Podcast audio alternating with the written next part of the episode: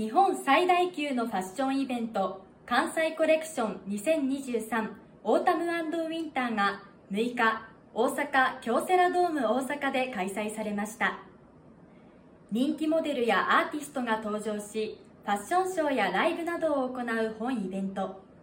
今回スペシャルゲストとして大阪府の吉村知事が高校生の制服を着て登場しました。2025年ですからあと2年後、2年後にこの大阪のベイエリアで、この命輝く未来社会のデザイン中テーマで